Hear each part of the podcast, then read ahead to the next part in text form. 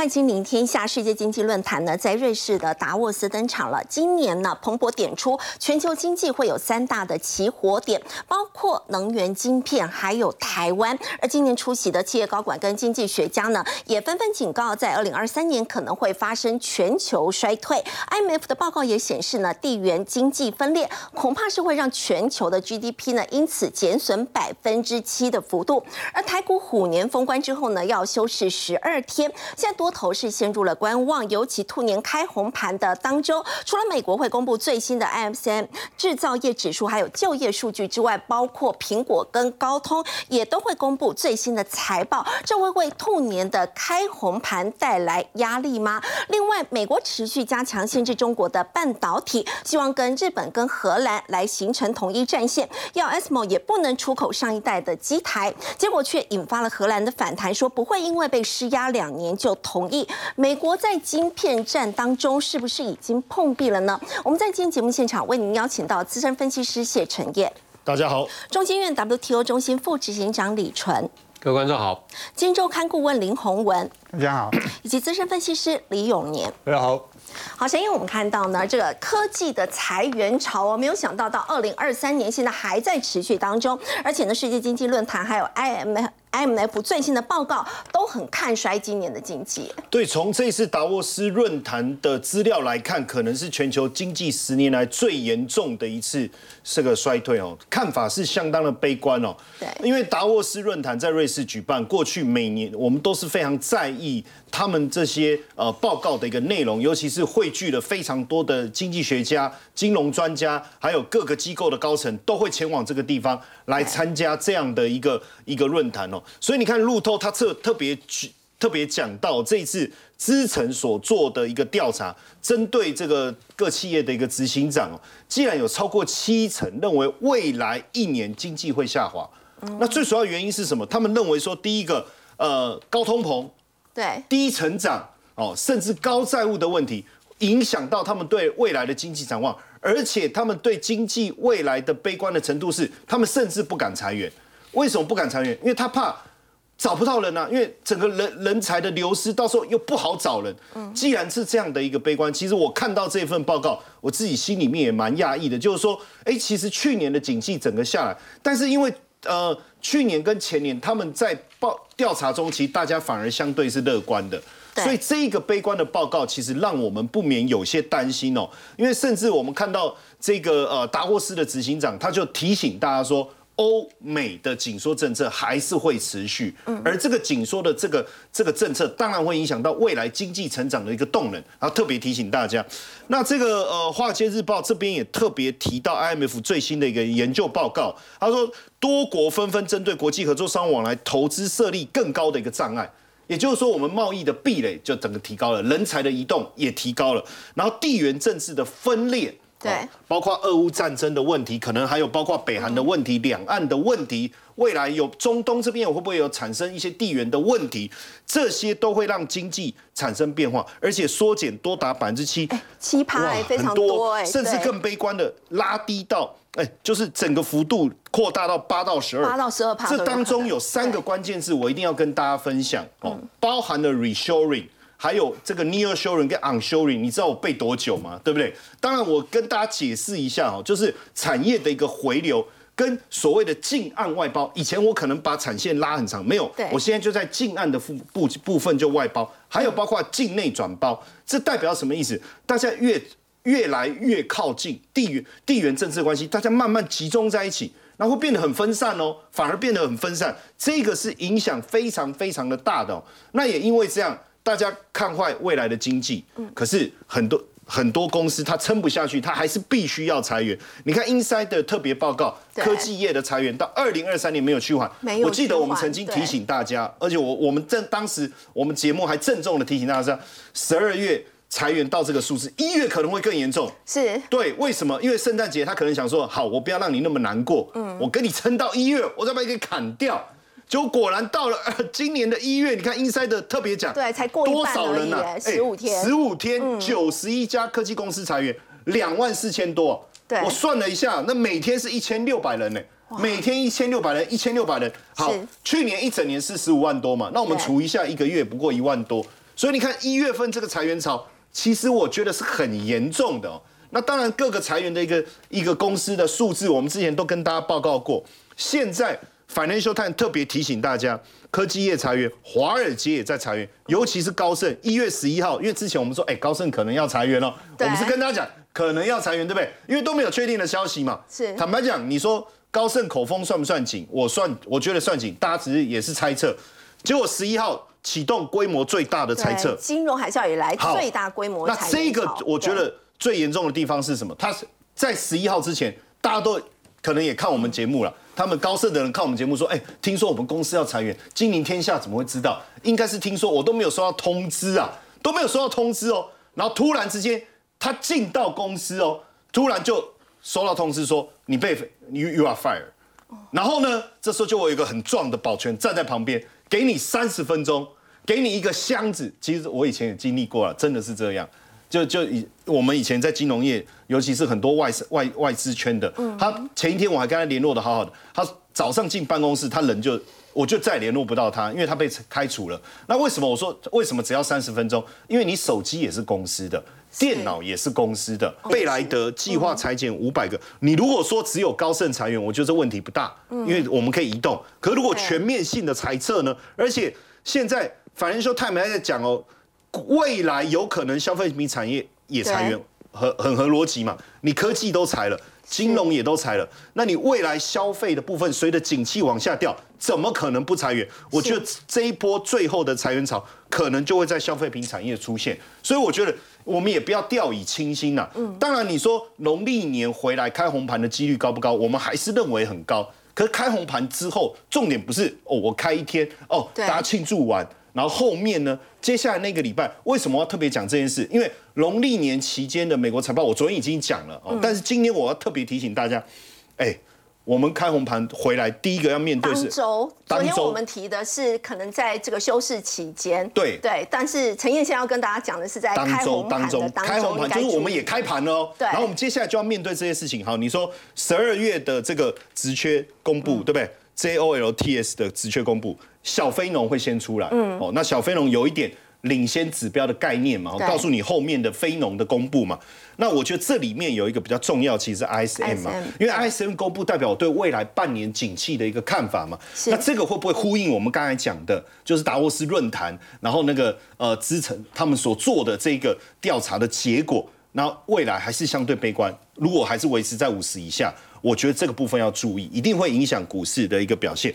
然后我觉得紧接着哦，紧接着哦，嚯！二月二号哦，你看马上哎，就联总会决策会议了。对哦，鲍尔这时候就要上台了，然后他要跟我们还要举办记者会，告诉我们他的想法、他的做法。对，而且同一天，我我觉得很多事情它集合在一起，好还是不好？因为同一天，苹果，苹果，哇天哪，苹果财报怎么那么晚？人家前面都公布完，他就要留在最后哦，然后留在最后公布。那你说，哎，都留在后面了。人家不是说越后面有很多好消息吗？不，现在还不知道他的财报，但是目前来看不乐观，因为库克的关系。对，你看哦，为什么要跟跟库克有关？因为库克，我他他说他要减薪百分之四十。对，你知道我我特别提醒大家哈，如果说一个产业的这个这个低潮即将要过去了。这个老板不用带头出来说要减薪嘛？对，没有人会拿自己开刀嘛？对，那他拿自己开刀的目的就是说，你们每个人也要砍自己嘛？哦，我我都砍了百分之四十，你要砍多少？你选谋百分之十、百分之二十，你随便选嘛？因为四十以下润距很大嘛，所以是不是后面还有我们不知道的危机？到目前为止我们还不知道嘛？因为美国的公司这样，在他。法说会财报还有这种我们叫预测财报数字没有出来之前，他们不会讲任何的数字。那他说他消消减薪，这可以讲嘛？嗯。但是到时候财报出来会不会有什么大利空？这个我我我我担心的是这件事情。嗯。那因为加上联准会会议的话，会让美股美股的震荡会变大。那这时候我们已经开盘喽。嗯。假设我们没有开盘，我觉得都还好，因为时时间可以冲淡一切嘛。哦。那可是我们已经开盘，我们就会随着它怎么样？震荡，这个是我觉得特别特别要注意。然后，而且再来这一次又很特别，因为你看二月二号是呃决策会议，利率决策会议，然后接着是非农，对不对？那你说这有什么好特别？因为之前非农的公布是在这个决策会议之前，对，所以这个鲍尔可以临时想一想，哎，这个数字好或不好，我再决定我的这个利率要怎么做调整。我的利率决策是一致的，但是我在记者会的时候，我可以去调整我对未来的讲法，对不对？嗯。可是注意哦，他这个决这个决策决议完了，讲法讲完了以后，非农数据公布，哇，怎么办？前面已经定定案了。后面的部分的一个调整，可能要等到三月，所以万一这个部分对股市的影响是比较负面的，我说万一了哈，那是不是我们要撑一个月才能看到这个联总会后面要做什么？我觉得这几个细节还是要提醒大家，当然也不要因为这样子过年就过得不开心了哦，我们还是要开开心心的，我们就一直撑，一直撑，一直撑，然后撑到呃第一个礼拜，我们再来思考这些细节。好，刚刚陈燕呢，我们看到呢，虽然台股虎年在今天封关了，接下来大家很期待这个兔年开红盘之后台股的表现。不过呢，也受到了高刚刚刚提到的达沃斯论坛，还有在 IMF，其实目前都对今年的经济的前景呢是表达非常悲观的。那么 IMF 也是仅说地缘经济分裂是重伤全球的 GDP。那么要特别请教副执行长，像是乌俄战争，它影响非常大，它也导致能源跟农产品市场整个都变得非常的混乱。没错，其实 IMF 啊，或是这个 O E。包含这次这个 Davos 的这个呃论坛，大概就两个关键词会影响接下来世界的经济走向，一个叫做 RU，就是当然就是 Russia 乌克兰，对，就是俄乌战争，还有一个关键字呢叫做 UC，大家也猜出来了，US China China 对，所以这两组关键字大概就是影响了，可能不是只有二零二三年，接下来五年到十年的整个走势。乌俄战争可能呃影响比较短，好，因为现在其实从去年的年底就传出说双方有可能在今年的春天，嗯，好，然后开始呃启动进入要要一种某种形式的谈判。如果这个和谈的几率是出现的话，我们先说这，所以我们刚才说第一组是这个嘛，对，它未来发展有两个可能，一个是越来越好，是好，那一个是越来越差，嗯，那现在我们不知道这是第一条路还是第二条路。的这个发展越来越好，意思就是说他们和谈了，对。然后虽然谈判可能会呃这个失败，但是只要上了谈判桌，大概呃整个经济形势，包含了欧洲的能源的问题、通膨问题，都会获得某种程度的化解。是。可是他也可能好谈判从来没有办法做到谈判桌上，或者是说到了春天天气变好，反而战争变激烈了。哦。好，所以这个这边的预估，我想会。至少你取一个中间值，就算不是最坏情境了哈。假设我们以这个俄乌战争没办法缓解啊，不但没办法和谈，反而那个因为气候变好，反而可以可以让现在他们这个天寒地冻很难打仗嘛。那个冰化了，然后春天出来了，反而是战争可以呃这个恶化的一个一个条件。好，是。那这时候说不定我们会看到比这个还更严重的一个问题，因为俄乌战争引发了通膨的问题。对，不只是欧洲，全世界，呃，因为能源跟呃，第二个它引发了欧洲的那个粮食跟能源的危机。是好，那第三个是因为通膨跟能源危机，它带它引发了各国用这个货币政策。嗯，好，所以货币政策的负后遗症可能就会造成经济衰退。它也带带触呃触发了这个地缘的紧张，譬如说朝鲜半岛、北韩。嗯，它某种程度也是因为跟俄乌战争，俄国要打这个北韩台有关了哈，所以这是第一个关键是第二，那我们刚才一直强调说，这个俄俄乌的战争有可能在短期之内是解决的，就是有这样的一个可能性，所以我们要到这个春天的时候看，就第二季的时候看观察。对。可是中国美中之间的这种，可能就会持续很久。他们现在大概是以十年作为一个单位。十年。对。所以这边的结论啦，就是说啊，未来成本会上涨。进口价格会上涨，好，然后市场会分散，然后取得技术跟劳动机会减少，生产力下降，这些真的都会发现，都会发生。所以，我们某种程度可能要去理解，这变得就是一个新常态。嗯，好，这个就是廉价的世界，好，中国作为世界工厂，源源不绝的提供各种的生产机会，这样这样子的一个情境可能会失去。我这就是张忠谋先生在喊说啊，自由化已死嘛。对，是这样没错。嗯，已死 太严重了啦。嗯，但是这些的不利的因素都会持续存在。嗯，那么这样的结论恐怕，呃，不是危言耸听啊，就是二零二三年确实面对这样的危机。其实彭博也有点到说，今年这个全球的经济有三大的这个起火点哦，这当中其实包括您刚所提到的能源，还有晶片，再来就是台湾呢。能源我们刚才已经提到了嘛，啊，所以这个能源价格看起来短期之内，即便乌俄和谈，能源大概还是没有办法拒服，能源价格还是会受到很严重的这个呃扭曲，因为你各位可以想象，俄罗斯一定要留一手，他不知道谈判会。会会发怎么发展？哈，是，所以会继续把这个能源当成一种武器。好，那这个晶片当然会成为继续的这个呃焦点了。哈，对，两个月重点，第一个，中国、美国会继续用各种出口管制的方式，联联结合其他国家来抑制中国的先进的晶片的发展。嗯，这是一个变数。第二个变数就是，美国也好，日本、欧盟会加大力道吸引这个晶片的生产的回流跟投资。好，这两股力量。是至少二零二三年会继继续的呃冲击我们整个晶片供应链的这个这个因素。那台湾作为晶片供应链最重要成员，当然就会受到这个影响。好，是。那最后一个当然是讲的是台湾，台湾指的当然包含了两岸的紧张的这个情况，然后军事上面潜在这种冲突冲突性。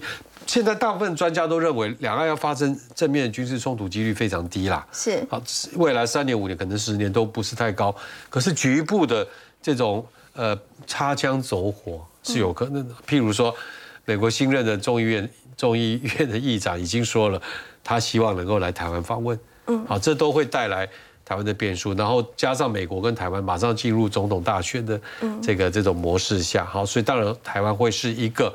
呃，我们可以说世界经济的，或者说台海地区啦，嗯，是一个世界经济的变数。这个变数可能是正面的，就是没有什么事发生，紧张的关系没有化解，但是也没有恶化，嗯，但它也可能会出现一些呃。变得更紧张的因素出现。其实您刚刚提到这个能源的部分哦，今年比较好的是欧洲，今年算是暖冬啦，所以好像这个需求没有原本大家想象的这么的紧俏。但是其实下一个冬天还是会来啊。如果说这个战争没有结束的话，它的影响性还是会越来越严重。这个战争呃，如果没有办法进入到一个和谈和谈的阶段，那接下来就变得很难预测了。对，因为第一个就是俄罗斯普丁，他接下来会采取什么举动，就很难的去做判断。其实。俄乌战争也好，经济也好，最不喜欢见到就是不可确定性。对，因为你没有办法做规划，你没有办法预先的，这个这个呃这个就是这个解决这些预先的布局，或者是说你会浪费很多资源在处理这个所谓最坏情境，结果这个最坏情境可能最终没有出现。不管怎么样，都是一种呃扭曲了哈。所以这下个中天当然会来。好，那俄乌战争也有可能拖到。呃，明年去，那拖了之后，又又出现个新变数，就是普京会不会做出更疯狂、不不理性的这种决定？所以这些真的，我觉得我必须讲，我觉得 R U 就是这个乌俄战争的冲击啊，会比台湾会比晶片来的更严重。好，刚刚副执行长带我们看到的是呢，在乌俄战争所带来这个冲击，现在让全球经济其实，在二零二三年依旧是充满不确定性，会不会也让这个台股在兔年开红盘，现在也是压力很大呢？那么虎年台股在今天封关了，那么在今虎年一整年哦，永年哥真的。跌了两千七百多点，平均每位股民亏了六十七点二万，损失惨重。那么在一月三十号开红盘之后，到底还有没有机会上攻？OK，好，其实呢，在这个虎年哈，这只老虎叫做这个下山虎，你知道吗？就往下走的哈，那个是那个是很衰的一只老虎哈。不过今年呢哈，这个兔年的话，以兔年来讲的话，我们是觉得说它应该不至于说有这么坏的情况出现。哦，那么这大家都知道，兔子呢都是用跳的嘛，对不对？它跳上跳下，其实呢，如果是跳上跳下的盘的话，我觉得呃比较好赚钱，因为因为像去年呢，尤其是一月到十月一路跌下来哈，你根本连还手的机会都没有，对不对？那今年还是有的哈。那不过呢，我们先看一下这个新春开红盘的哈，那一月三十号开红盘，我们到底会怎么样哈？那因为大家可以看一下哦，我们统计一下过去十年里面。二三月份它月线收红的机会，分别是二月是百分之七十，三月是百分之八十哦。所以收红月线收红几率还蛮高的，很高啊，七八成。对，因为你把这个二零二零年的那个那个新冠肺炎疫情爆发那那两个月扣掉的话，那其实呢大概是百分之八十到百分之九十，哎，收红的几率，对不对？所以呢，其实还是蛮高的哈。那么可是呢，我们要注意一下是什么？注意一下就是刚才呢，陈燕也有提到了哈，因为呢，到了这个大家注意看一下，到了这个月底，一月底还有二月初的时候，这一些呢，美国的他们的一些指标公司哈，他们的领先的公司，他们要这个呃超级财报。尤其是高科技股的，你看一月二十四号德仪啊、微软，那一月二十五号 Tesla 哈，这个 Tesla 跟 SMO，那这个是非常要值值得观察注意的。一月二十六号 Intel 还有科磊哈，那一月三十一号超微，好，超微对。它跟它的财报呢，对我们的台积电是有影响的，好，大家注意一下。然后二月二号是最重头的重 重中之重，Meta 苹果跟高通哦。那刚好呢，我们这个开开盘了之后的第三天、第四天就是决定了，所以呢，这个到底二月、三月呢，能不能够继续像维持一个好的习惯，继续收红的话，关键点在二月二号。哦，啊，因为二月二号呢，还有一件事情就是，呃，联准会要宣布他们这个升息的策略，对对不对哈？那所以呢，这个关键是在那个时候。不过呢，我们再从技术面上来看的话，有一个非常值得注意的哈。那大家注意看一下，这个礼拜的这个，因为只有两个交易日嘛，所以成交量非常的小，只有三千零五十四亿。那三千五十四亿的意思是什么呢？是从二零二零年一月二十号那一个礼拜之后的最小量，以周量来讲是最小量。然后是三年来近三年来的量最小的，对，而且呢，我再跟大家讲一次，那个时候是怎么样，也是一样，农历年封关的那一个礼拜，对所以它的量呢是比现在还要小。然后大家再看一下哦，这个礼拜的周线哦，就小小一个红，有没有？非常小，几乎都看不到哦。那这个迷你红，对不对哈？那它的区间震荡只有多少呢？只有七十六点而已。好，我们在量价关系里面有一个理论，叫做量跟价都极度压缩。你看这个量跟价都极度压缩，对对不对？极度压缩之后会出现什么情况？会不是喷出就是跳水。哦，好，那么刚才我们讲到，二零二零年一月二十号那个礼拜呢，它的量比现在还要小，是。然后呢，它的震荡幅度也很小。结果呢，到了新春开红盘的那个礼拜，只有两个交易日而已哦，你知道跌了多少吗？跳空大跌六百三十二点，就跳水了，对，因为那个时候呢，在我们这个农历年期间呢，三年之前农历年期间发生什么事情？中国大陆爆发新冠肺炎对，对。所以所以我们现在就要看哈，如果说在我们的农历年这个休假休市期间，哎，爆发一些好的事情的话，嗯那我们就可以预期得到。这新春开红盘那个礼拜呢，有机会喷出哦，搞不好涨个六百三十二点都不一定因。为同样的情况嘛，可是换换个角度讲，万一这一些的这个财报出来很不如意，然后呢，美国股市也出现大跌的走势的话，那我们可能就要小心一点了。那有没有比较相对的不会受到这么就是上涨几率比较高的这个族群呢？刚好就有。OK，好，那么我们看一下，这是按照过去十年二月份的这个类股上涨的几率哈，我们来统计的哈。其实我不知道大家还记不记得，我们在上一次有讲哈，有讲就是说一月份的时候，大家都认为说食品股啦，还对，上次永年哥有特别讲，都以为就是应该是农历年前就会反应，但它其实通常都是反映在农历农历年后，对不对？哈？然后我们的当时有跟大家讲说，一月份其实上涨几率最高的是电子股。是，结果呢，一月份哎，真的电子股很强哦，对不对哈？好，所以呢，我们就觉得这个统计是有用的，所以我们再来统计一下，大家看一下哦，食品股百分之九十上涨几率百分之九十，嗯，对，只有一年呢是跌的，就是二零二零年 新冠肺炎爆发，新冠肺炎对不对？哈？对。那然后呢，电机机械也是九成哦，是。电器电缆也是九成，意思就是说百分之一百啦。是对不对？好，只要没有生没有意外的话，那生计哎，生计还不错，百分之八十。金融也是一样哦，百分之八十。电脑这个周边哈，对，百分之八十。电子零组件还有其他都是百分之八十哦。我相信呢，很多投资朋友可能会想不到，就是说哦，电机电电机机械还有 电器电电缆缆，竟然他们的涨成这个呃收红的几率是几乎是百分之一百，对不对？还有食品，那食品呢哈，我们就看一下。有谁呢？统一，我们还是介绍统一哈。为什么介绍统一呢？因为外资买的最多哦。然后呢，还有一个它的股价真的是比较稳定了，嗯，哦，比较稳定一些。好，那统一呢？其实从去均线看得出来，对，非常稳定啊，这个是周线图哈，对不对？你这个买它跌也跌不到哪里去，虽然它的涨势呢可能比较这个不是这么的标股哈，对可是呢至少它是一个安全的股票。好，然后我们看呢，它其实基本面是不错的，它十二月份的营收呢是。去年十二月份营收年增率百分之十九点五，全年度的营收累计营收年增率百分之十点八，哈，其实它表现不错。那最主要的是原物料价格开始已经开始回跌了，那回跌对它的成本的这个因素呢，哈，就是成本不利的因素降低了。然后还有一个，中国呢已经开始解封了，中国大陆解封了，带动消费的需求回温，那这个是对他来讲，因为他在这个中国大陆那边也市占率还蛮高的哈。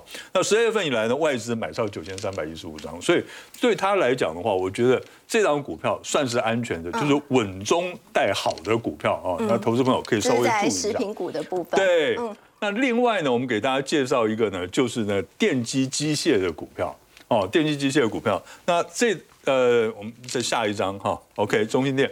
好，那么介绍这个呃电器机械的中心店哈，为什么介绍这一档股票呢？因为呢，大家注意看哦。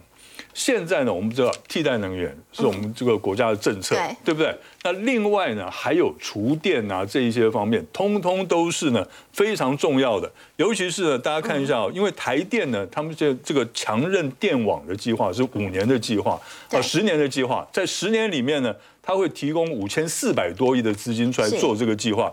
那么呃，中心店他就拿到了呢，光是接下来两年，他就拿到一百六十亿的订单，哦，他有参加一个一份哈、然后呢，你可以看十二月份的营收虽然是年减，可是去年呢累计是年增的。还有一个非常重要的，可能大家都现在都还不太会注意的是什么？就是呢，氢燃料电池的市场。现在大家都都还在锂电池啊什么哈，对不对？都还有这些。可是呢，现在未来真正的有发展的是什么？嗯这个氢燃料料电池。现在呢，在上市公司、上市上市公司里面，唯一有在做这个氢燃料电池的就是中芯电哦。然后呢，你可以看这个氢燃料电池市场呢，一直到二零二八年年复合的成长率将要达到百分之三十。很恐怖哎，一点三乘一点三乘一点三哈，这很恐怖的。那么，而且它已经获得呢核三厂太阳光电还有力电机组的标案和三十七三十七亿。好，那么基本面讲完了，我们看技术面。不管你的股市怎么跌，它在过去这段时间都一直在涨，一直维持。这个是月线图哦，这不是日线图哦。月线图一直在涨，所以它一直在涨，为什么呢？因为呢，大家看一下，外资也是一样一样，投信啊，最主要是投信不断的在买超哈。那这档股票了，如果说以它的未来性来看的话，我觉得这档股票，呃，你用这个预估的本益比来算的话，现在应该还是在半山腰上而已啊。是所以这只股票呢，可以值得观察注意的。好，刚刚有年哥带我们看到是在这个兔年开红盘之后呢，可以留意的一些标的。不过我们说到呢，整个半导体呢，依旧是大家非常关注的，就是在晶圆代工。在昨天联电的这个法说会之后呢，其实现在外资对于联电的看法是比较。分歧的。不过我们在这一次特别看到，联电在第一季的产能利用率呢是降到了七成，但是晶圆代工的价格它其实是并没有降价的。要请教洪文哥，现在其实外资呢有两家外资，他们还是觉得说他们的毛利率展望其实是优于市场的预期的。其实从联电间股价也看得出来，它最后是有放量的一个上涨的情况，上涨超过百分之二。也就是说，联电这个法说会虽然是有说它这个产产能利用率降到七成，但似乎也是有一点点这个利空出尽的味道。是，我想联电是算是也是很重要一家呃公司哈对，全全指里面它也算占了一一席之地哦。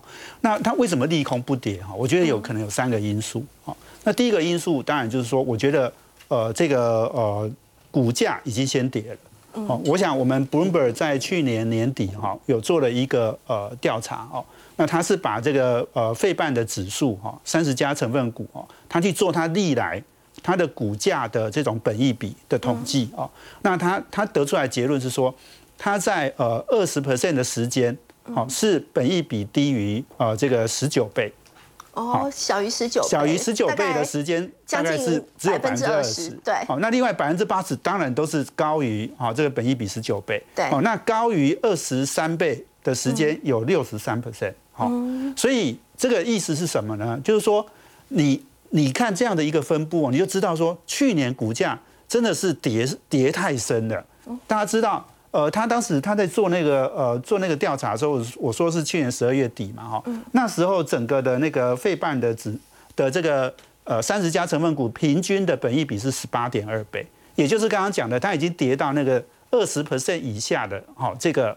这个几率了，好，所以这个几率其实是很少的嘛，大部分时间都要超过这个嘛。对，好，那大家知道台积电也是成分股之一嘛，嗯，台积电那时候是跌到十左右，哎，嗯，好，那当然台积电跌到十是用我们呃这个二零二二年的这个呃大概获利四个股本嘛，哈，哇，他那时候跌到三百七嘛，哈，所以甚至是跌破嘛，哈，不过呃最近台积电那个法说会之后，我看很多外资估哈，二零二三年的的那个 EPS 哈。大概是三十二到三十四块，也就是说，它营收说它有微幅的成长，可是它呃呃这个 EPS 其实是会掉下来，对，哦，没有没有像二零二二年那么好，美美股获利没有像去年表现那么好。但不管怎么样哈，即使你说今年 EPS 三十二到三十四块，对，哎，它的本益比在二零二二年的年底那时候，大概也就是十二十三倍而已，没有没有再高了啦，哦，那三百七那是更更是超跌，所以意思就是说。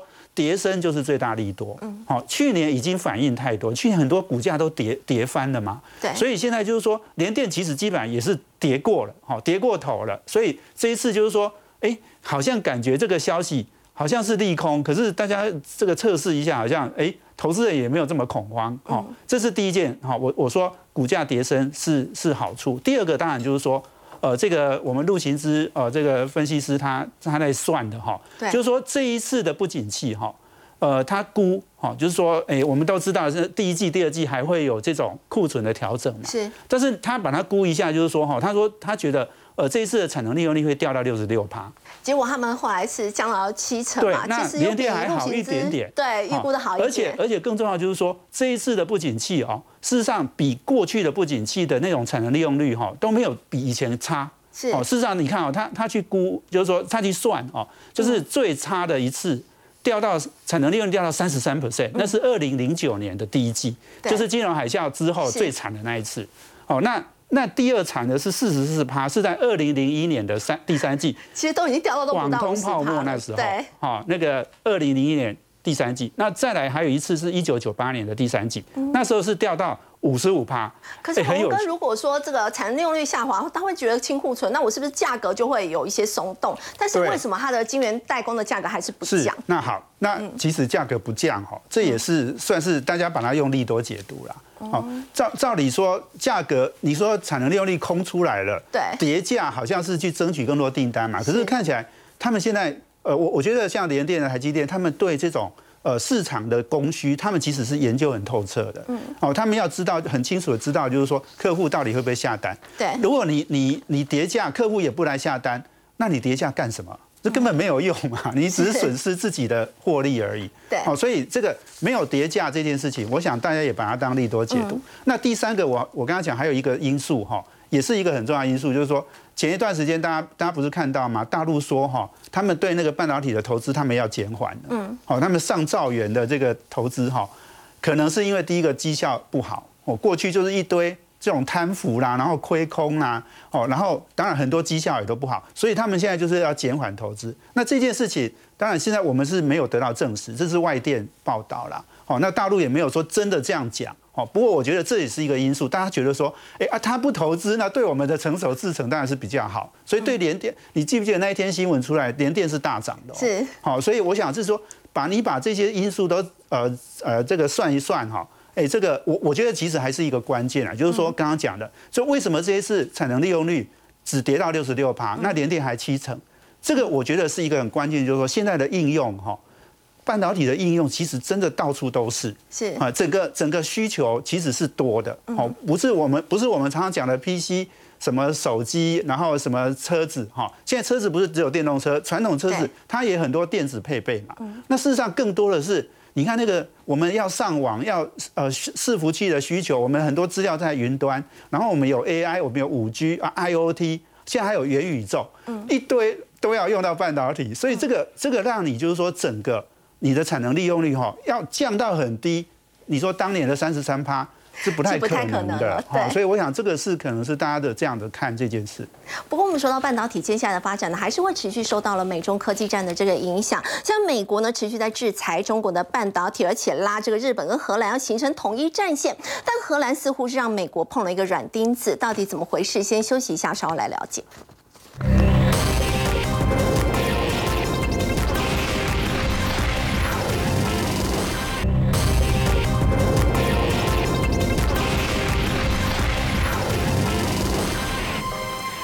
不断围剿中国的半导体，包括美国总统拜登呢，在最近除了跟日本首相岸田文雄碰面呢，那么也要跟荷兰总理来会面。那么他们希望呢，可以形成一个统一的战线，一起来对付中国。不过呢，美国现在是不是碰了软钉子？副执行长他要 ASML 不可以再出口上一代的机台，结果被拒绝了。没错，为什么？我们先来看一下为什么是找日本跟荷兰。我们来看下一个投影片。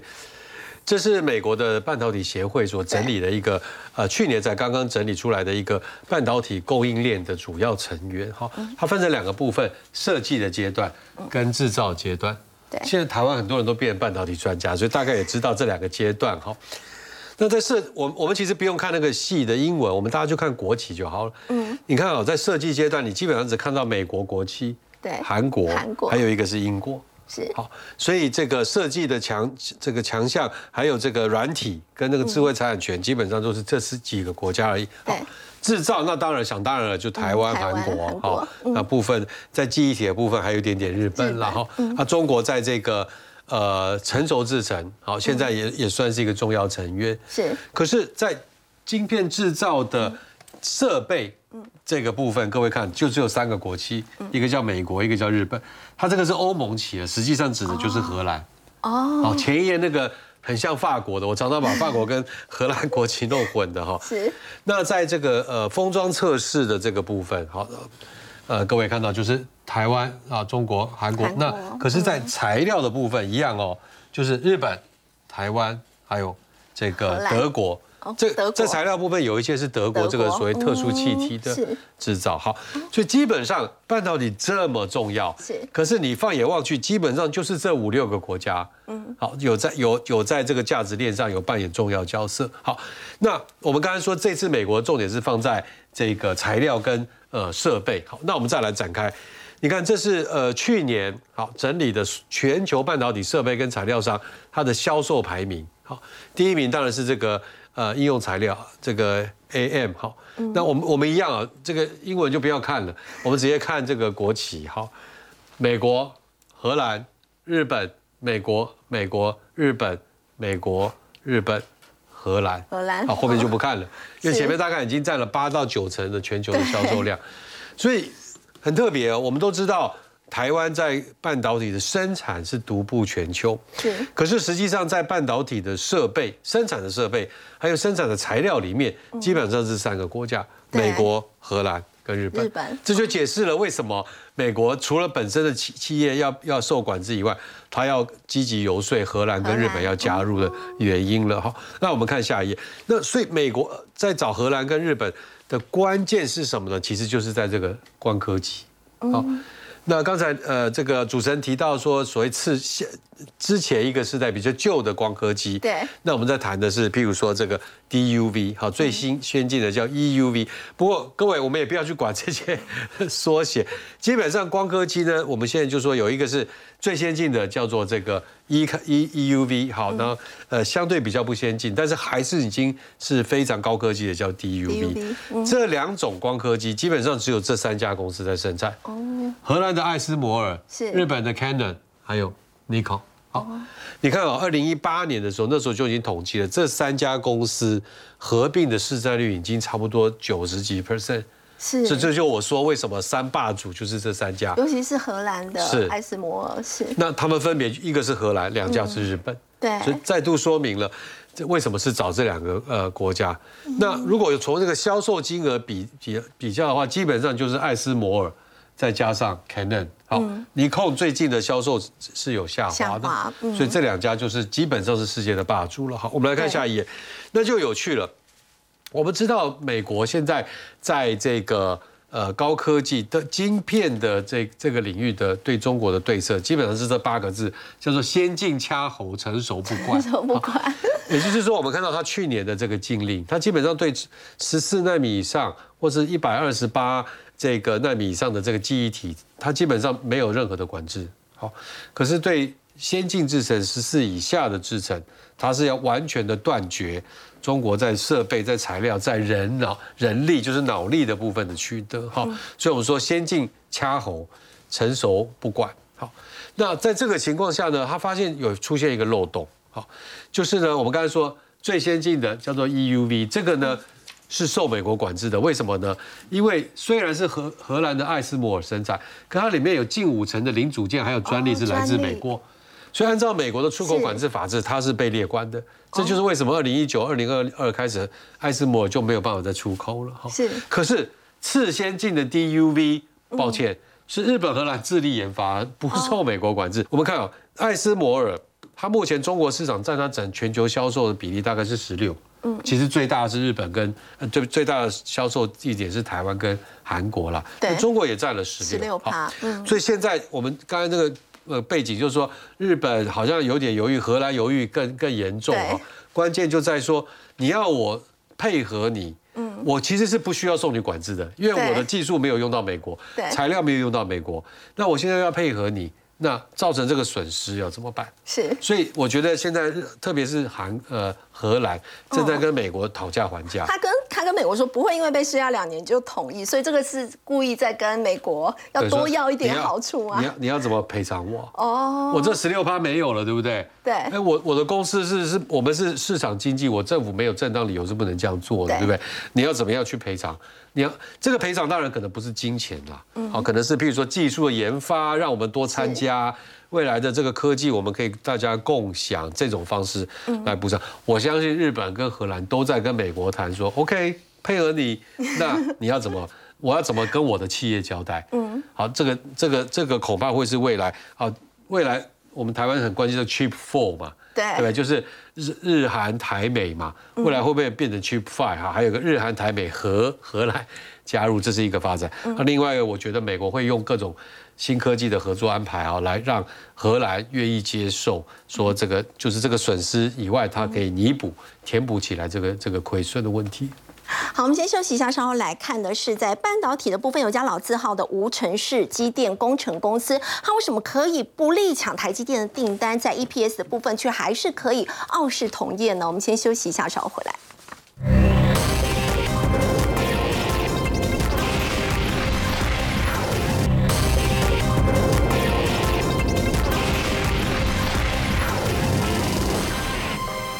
好，当台积电呢持续在台湾扩厂呢，其实工程公司我们说会持续吃到这一块的大饼。不过要请陈燕带我们看，有一家老字号无尘室的机电工程公司，它走不一样的路，不去挤台积电的窄门，但是为什么它的每股获利还可以傲视同业？对，为什么我们也很纳闷哦？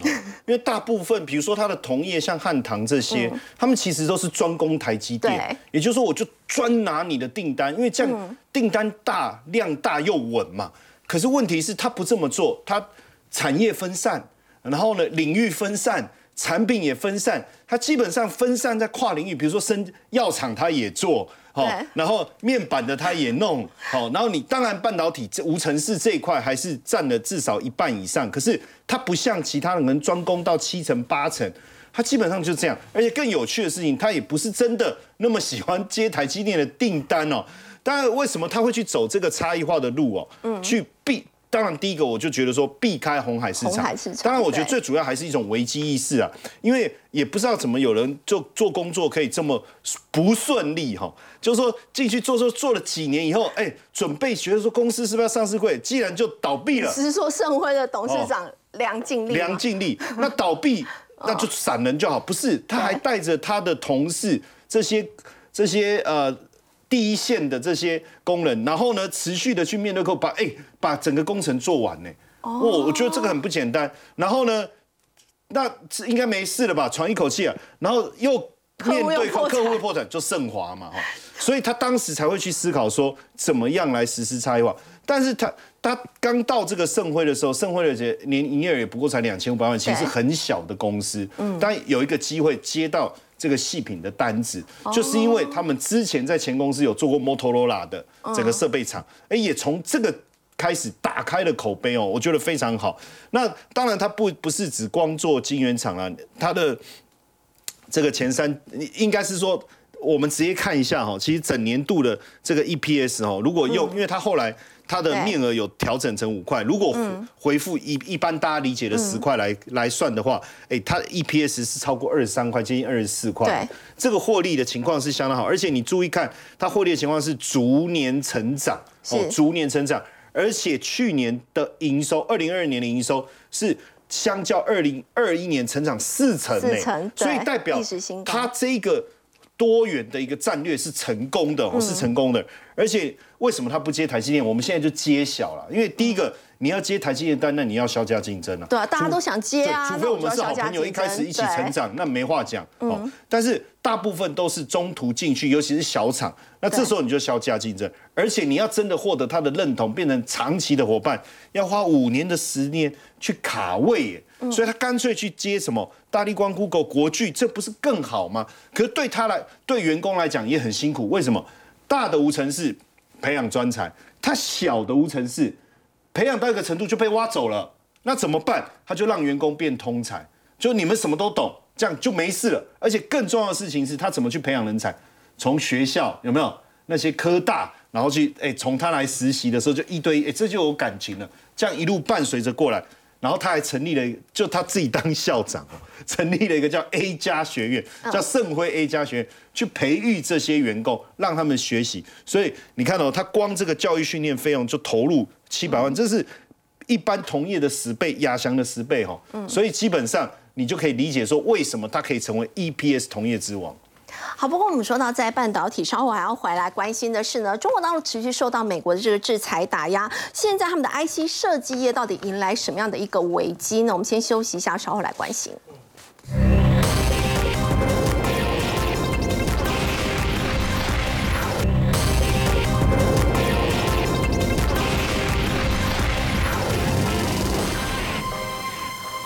美国制裁中国大陆的半导体，那么现在呢，给他们带来很大的压力，尤其在大陆的 IC 设计业，洪文哥现在传出说，他们整个市况真的非常的糟糕。是，我想，呃，大陆的第一大的 IC 设计公司，就是我们现在讲的这家叫豪威，好，那它其实是被被一家叫维尔并进去了，哈，所以，呃，维尔这家公司其实是在去年的第三季，哈。他曾经挤到全世界前十大的 IC 设计公司哦，是第十名哦。那时候他其实，因为他他营收有明显成长，所以他把那个台湾那时候有有四家在里面，但是第第呃第四家叫奇景哦，他把它挤下来哦，所以前面还有联发科、联咏跟瑞昱啦哦。那他挤到前十名哈，不过我我想这个这个名单他我我猜哦，因为他第四季不太好。搞不好哦，整年的排名可能很可能又要被要掉出十名外了哦。那我想就是说，那为什么呃这个呃维尔哈他为什么会哦？我们现在看他的财报，他已经有有预估了哈，就是说他第四季会赔十呃六十亿哦。嗯，哎，这个我想这个。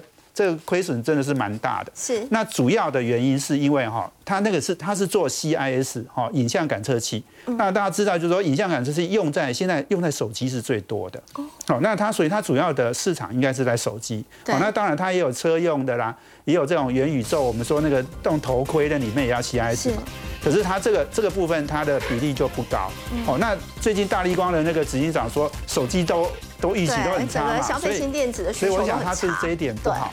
哦，那所以这个我们可以看到，就是说，IC 设计哈，大陆的公司其实的确是受到打压。嗯，哎，这个现在的情况是因为它的对手是像 Sony、像三星。哦，那你看这个它的，所以它的销售其实它非中国以外的市场它就很难做了。嗯，哦，因为被美国打压，所以你你你看，然后手机又不好，所以我想这个就。